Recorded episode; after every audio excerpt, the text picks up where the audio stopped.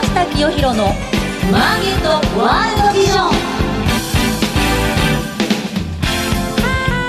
おはようございます。菅下清弘です。おはようございます。アシスタントの道岡桃子です。菅下清弘のマーケットワールドビジョンは企業のトップにその事業内容や今後のビジョンをお伺いする番組です。さて今日ご紹介する企業のリーダーは証券コード6556東証マザーズ上場ウェルビー株式会社代表取締役社長太田誠さんです。いや道岡さんね、はい、私も数多くのねこの上場したばかりの企業 IPO 銘柄大体あの知ってるんですね、はい、今日ご登場のウェルビーさん私もう本当に全くノーマークだったんですよ、はい、どんな事業なのかねあるいは社長はどんなご経歴なのか今日はいろいろお聞きしてみたいと思います、楽しみですそれでは早速菅下清弘のマーケットワールドビジョン進めてまいりましょう世の中の情報通信産業革命に貢献する株式会社ビジョンの提供でお送りします株式会社ビジョンのグローバル Wi-Fi サービスご存知ですか？海外渡航の際に現地で快適にインターネットにつなげられるお得な海外用 Wi-Fi ルーターレンタルサービス。多くの方にご利用いただいています。セキュリティやサポート体制も万全。シェアすれば料金はさらにお得。コミュニケーションの壁をなくす音声翻訳機も合わせてレンタル可能。海外出張、海外旅行には、ビジョンのグローバル Wi-Fi をぜひご利用ください。ウォッチザカンパニー。ウォッチザカンパニー事業内容、業績や今後の展望について伺っていきます。改めまして本日のゲストは、証券コード6556、東証マザーズ上場、ウェルビー株式会社代表取締役社長、太田誠さんです。よろしくお願いします。よろしくお願いいたします。えー、太田社長、今日はよろしくお願いします。お願いします。2017年上場なんですよね。はい。もうこの新しい会社ですよ。はい。IPO 銘柄と言ってもいいぐらいでね。うん、はい。ええー、あのー、まあ、事業内容についてですね、えー、まあ、この番組、あの、個人投資家の方々が、はい、あの、多数お聞きなので、はい、えー、ウェルビーっていう会社の、おまあ、内容をよく知らない方のためにですね、はい、どんな事業をやっておられるのか、はい、まずそこからお話しいただけますか。はい、わかりました。はい。当社はですね、あの、大きく分けて2つの柱があります。はい。一つは、18歳以上の方々向けのですね、ええ、特にその精神障害とか、あの発達障害とかをお持ちの方々がですね、はい、自立をするために通っていただく施設をやっている事業です。これは就労移行支援事業というふうに言っております。はい。で、もう一つは、まあ、お子様向けです。はい。で、その中でも、まあ、未就学児向け、まあ、児童発達支援って言い方しますが、うん、に、まあ、ハビーという名前の教室、まあ、通っていただく。これも発達障害のお子さん向け。はいで、小中高生の発達障害のお子さん向けには、ハビープラスという名前の教室、あともにですね、通っていただく教室になってまして、はい、その大きな目的としては、こちらについては、あの、まあ、二次障害って言い方するんですけど、まあ、発達障害のお子さんたちが、精神障害を併発しないようにと。で、発達障害だけであればですね、社会的に成功されている方とか、まあ、自立されている方たくさんいらっしゃるんですが、まあ、併発してしまうとなかなか厳しくなるというところで、特にまあ併発しないようにと。うん、あとはまあ、あ未就学児については小学校に、まあ、えー、スムーズに通えるようにとかですね。まあ、小中高生向けには社会人になるときにスムーズにこう生活できるようにというようなことを、まあ、目的として通っていただく教室になります。まあ、こういった日本柱で授業やっております。えー、発達障害、二次障害ですか？はい。はどういう意味ですか？発達障害っていうのは、まあ、もともと自閉症とかですね、まあ、生まれ持って、ちょっとその脳の発達の成長度合いが遅れたりとか、うん、で、まあそういったもともと持っている脳の発達の遅れとか違いによってですね、はい、まあいろんな症状になるんですけど、まあその状況だけであればですね、まあ昔であれば、ちょっと変わってるねなんて言われてたのが、はい、今はもう原因とか分かってきて、はい、で、どういうふうな訓練をすれば日常生活スムーズに行えるかっていうのは分かってきてるわけなんです、ね、あ、例えば自閉症の方とか。そういうことですね。はいはいはい。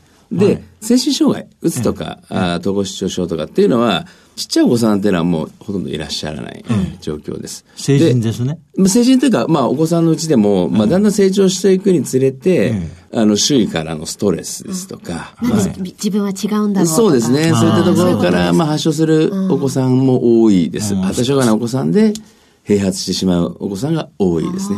ストレスが溜まって。とかいうことも多いですね。はい。なるほど。なので、まあ、できるだけですね、スムーズにストレスが少ないように生きていけると。まあ、そういった、そのための訓練をしていくというようなことができればと思っております。これはもう今お聞きしただけでね、大変社会貢献度の高い事業ですね。ありがとうございます。ええー、まあ今一番話題になってるじゃないですか。そうですね。ねで、その二つの柱のうちの一つは、18歳以上の方々、成人の。まあそうですね、ねいわゆる。ええ、あの、18歳以上の、まあ、いわゆる大人の方向けについてはですね、うん、あの、まあ、精神障害と、うん、まあ、発達障害の方、もしくはまあ、併発している方が通われる施設を持っています。で、はい、まあ、これは日々、あの、泊まりとかではなくて通っていただいて。通いですか？通いです。そうすると学校みたいなもんです、はい、そうですね。で、その中で、はい、あの、まあ、社会人になるための準備、これは就職活動も含めた、はいはい、で3つの支援を行ってます。一、つはもう生活支援ですね。はい、その例えばそういった方々ってどうしてもこう、まあ、不規則な生活を送ってたりとかですね、規則正しい生活を送るのが苦手な方が多いので、まずは週3しか通えないような方でもですね、だんだんと週4、週5、朝からきちっと通っていただくというような習慣を身につけてもらう。なるほど。で、その中で、まあ、例えばパソコンとかですね、ええ、特にうちは、あの、事務職についてもらいたいなというために訓練をしている部分もあり、多いので、パソコンなんかを中心にですね、えー、ビジネススキルを磨いていただく。その中では当然、あのーまあ、人と会った時の挨拶ですとか、人前で話す名刺交換も含めまして、まあ、そういったこととかですね、はい、あと電話なんかも苦手な方多いので、あやはりコミュニケーションが苦手な方多いですから、あまあ、電話の訓練なんかも、はい、行ったりしながらですね、で徐々にこう、そういった訓練積んでいくと、今度就職活動の準備をしていって、うん、面接とか履歴書書き方の訓練したりとか、しながら行っていきます。で、利用者さん半年から1年ぐらいいらっしゃるんですが、ええ、その春夏秋冬季節の違いによってですね、ええー、症状も違えば、その対処法も違うわけですね。で、それはまあ、いわゆる利用者さんの特徴を書き記したですね、まあ、取説って言い方をするんですが、まあ、そういったものを作ってまして、で、就職をしてもらった後はですね、その現場の上司の方とか、はい、まあそういった方々にその取説と一緒に就職してもらって、ええ、それをお渡しして、あなるほど。で、えー、日々、えー、どういったと季節によってですね、うんうん、こういった特徴出てきたときはこうやって対処すればいいと。いうことは、まあ、あ結構対処できるようになってきているので、定定着、やめないということですが、はい、定着が進んでいくと。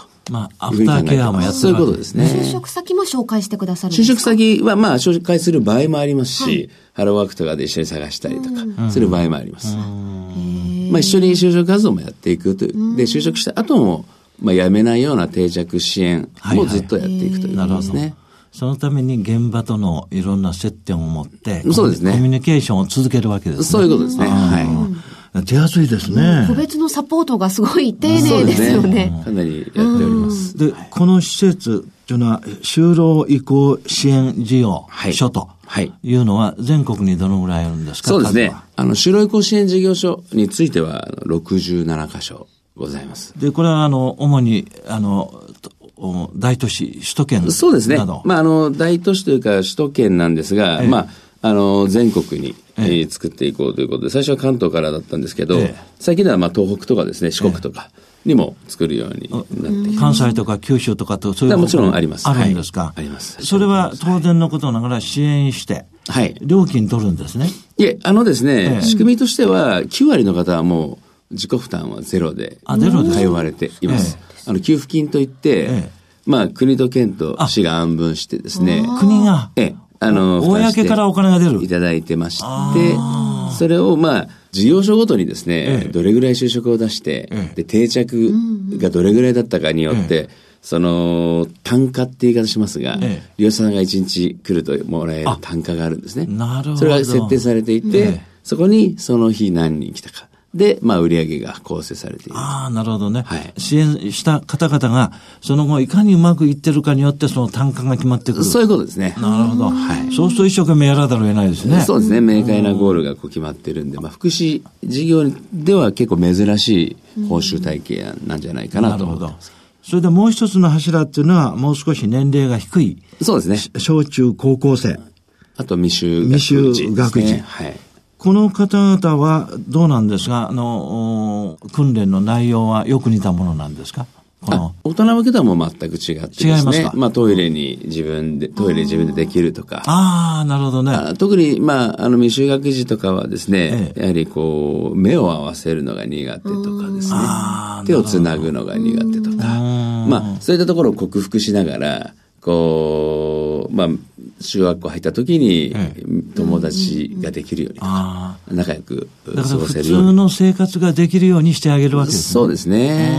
そこがメインになりますね。なるほど。そうそう、訓練をするっていうことですから、学校で言うと先生がいますよね。そうですね、はい。インストラクター。はい。そういう方はどういう資格を持って、どどういう方々がおられるんですか、はい、あの、特に未就学児についてはもう保育士さんとか。あ、保育士さん。はい。あと、まあ、自動指指導員っていうような資格がありまして、ええ、そういったものを持っている人が多いですね。はい。で、まあ、ハビプラスという名前、看板でやっている、放課後等デイサービス、小中高生向けについては、教職とか。ハビ、ハビプラスと。そうですね。で、こちらについては、あの、学校の授業の遅れなんかもですね、取り戻せるように。少し勉強もちょっと塾的な要素もあるんですね。ですから学校の先生とか塾の先生とかをやってきたものが、まあ、児童指導員とか取りになったりもしてますし、で、えー、そういったスタッフがおります。はい。このあの、18歳以上のやや成人の人にはどういう方々が当たってるんですか？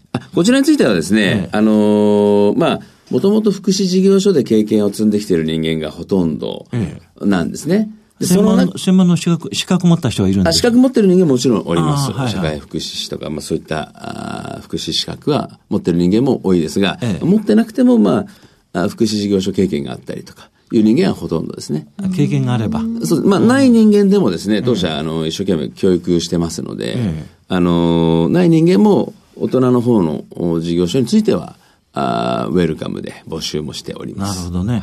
まあなんかちょっとお聞きした感じね、あの、小さなお子さんの方のね、訓練は保育園並みでね、はい。えー、やりやすいんじゃないかと思いますが、成人の方とのコミュニケーションと、はい。そういう精神的なケアってのは結構難しいんじゃないかなと思います。そうですね。きちんとやっぱりその教育をして、えーえー、まあ病気の特質とかもまあ知っていく必要はあるんですけど、あのそういったところをた種積んでですね、えー、対応させていただくということマニュアルがきちっとされてるんですね。そうですね。あの、まあ本当に初期の段階からマニュアル作りというのは一生懸命やってきました。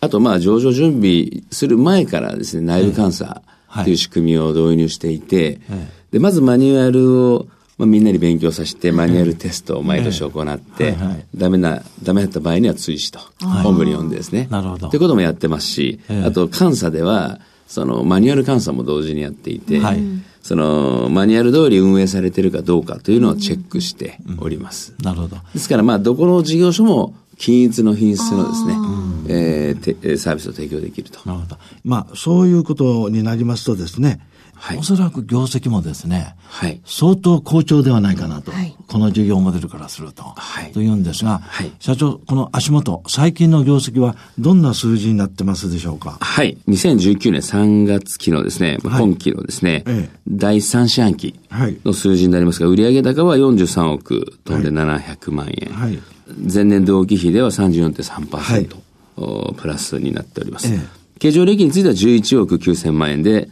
えー、前年同期比は51.4%。まあ、えー、第3四半期の現在地ですね。はい。で、まあ、今期のですね、通期の決算予想で言うと、まあ、売上だけは55億6500万円と。はい。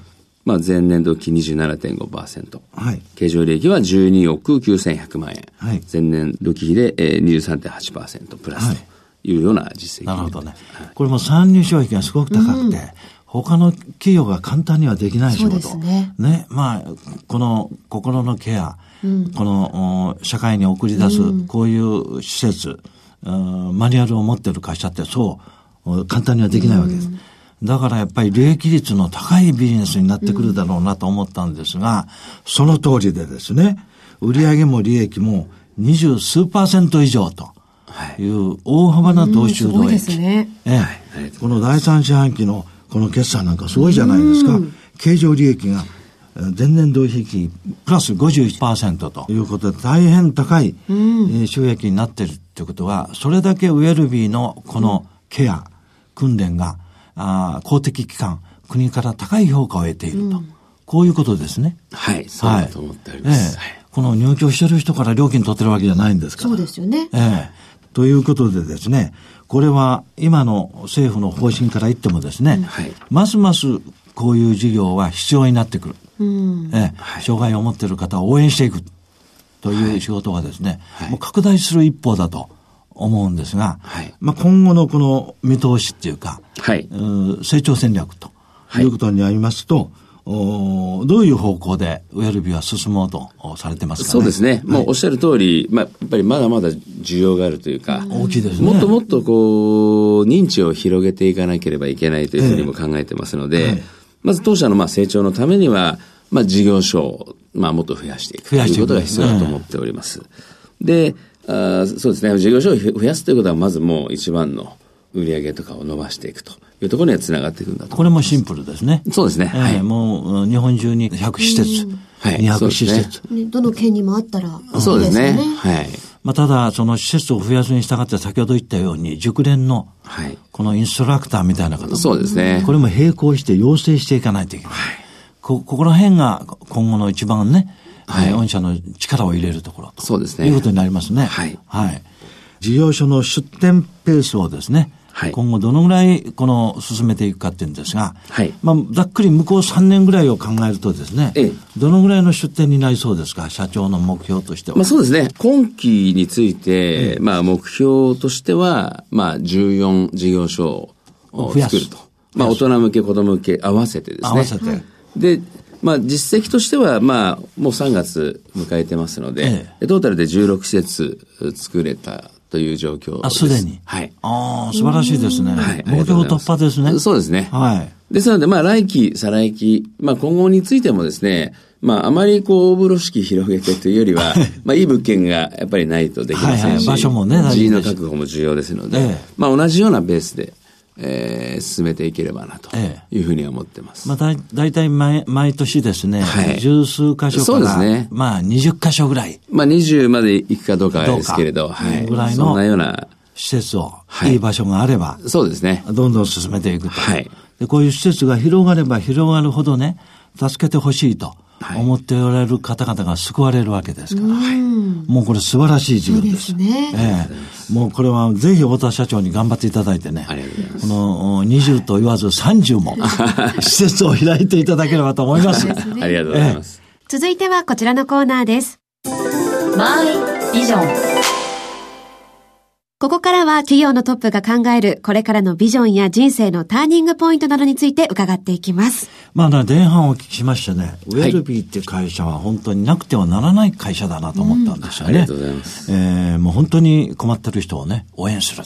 はい、もう相当ウェルビーに、えー、感謝してる方も多いんじゃないかと思いますが、はい、まあもともとこういう事業を立ち上げようというのはどういう気持ちで、えー、おやりになったか、はい、あるいは今やっておられるこの事業、はい、会社というものをこれからどういうふうに進めていくのかという社長の心情とかですね、はい、えー、経営に対する考え方がございましたら一言お願いできますでしょうか。はい、あの、まず、まあ、えっと、どうしてこういった授業をやり出したかっていうのは、え私もともとまあ銀行員で社会人スタートしたんですが、はい、まあ、その後ですね、え、いろんなまあ人との出会いがあって、その医療、はい、のがん治療のですね、まあ研究開発とかそういったことに携わる会社のまあ副社長をやってたんですね。はい、医療。はい、医療ですね。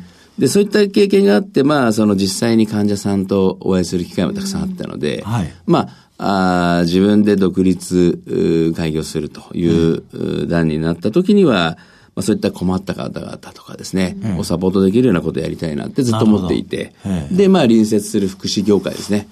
ということで目をつけて、まあ、いろいろ勉強していくうちに、まあ、こういった素晴らしい制度があるけれど、なかなかまだ普及されていないということを知ったので、ええ、まあこういった事業に関わるということにしました。なるほど。で、まああの、私の、まあ経営理念というところなんですけど、え、いつもですね、その、まあ、経営幹部たちに話しているのは、まあ、誇りという言葉なんですが、これはまあ、あの、従業員のみんながですね、うん、その、当社の従業員であるということに対して誇りを持ってもらえるような、あまあ、そんな経営をしていこうと。なるほど。まあ、基本、そこに軸足を置いてやっていこうと。うん、いうことを常に言っています。はい、で、その、なので、まあ、経営理念についてはですね、その全従業員の自己実現と幸福を追求するとともに、すべての人が希望を持てる社会の実現に向けてというふうな、あ経営理念を掲げております。なるほど。まあ、これはまあ、もともと、その全従業員からっていうところからスタートする経営理念って、まあ、珍しいとは思うんですけど、はいはい、まあ、あの、やっぱり、こう、従業員が誇りを持ってですね、働いて、で、企業水準も含めたですね、はい、その QOL、その生活の質、はい、そこら辺を担保してあげて、精神面も担保してあげてですね、きちっとこう、まあ、目標を持って、生きがいを持って、働けるような状況を作ってあげれば、おのずとですね、現場で提供するサービスの品質も上がっていくだろうと。まあ、そういったところを、お常にコアとして考えてですね、うん、ええー、授業やっていきたいなと思ってます。なるほどね。まあ、このお仕事を進めるにあたってね、あの、社員の方々全員がね、えー、こういう事業に対して誇りを持ってやると。そういう気持ちであれば、おのずから現場で、はい、えー、最高のサービス。これはできますよね。はい。いやいややってるのとえらい違いですから。そうですね。えーまあ、こういう事業がですね、ますますこの世の中の困った人を助ける。これがまあ、社長の創業の理念、はい、えー、だと思うんですが、今後ますます太田社長のご活躍を期待しております。今日はありがとうございました。ありがとうございました。本日のゲストは、証券コード6556、東証マザーズ上場、ウェルビー株式会社代表取締役社長、太田誠さんでした。ありがとうございました。ありがとうございました。株式会社ビジョンは、企業のための総合支援サイト、ビジョンビジネスマーケット、ビマケをオープンしました。会社を始めたい、商品を PR したい、業務を拡大したいなど、ビジネスに関する様々なニーズ、お悩みにお答えするサイトです。セミナー情報や起業家インタビュー、お役立ち情報など盛りだくさん。今後サービス内容はさらに充実していきます。気になるあなたはカタカナのビマケで今すぐ検索。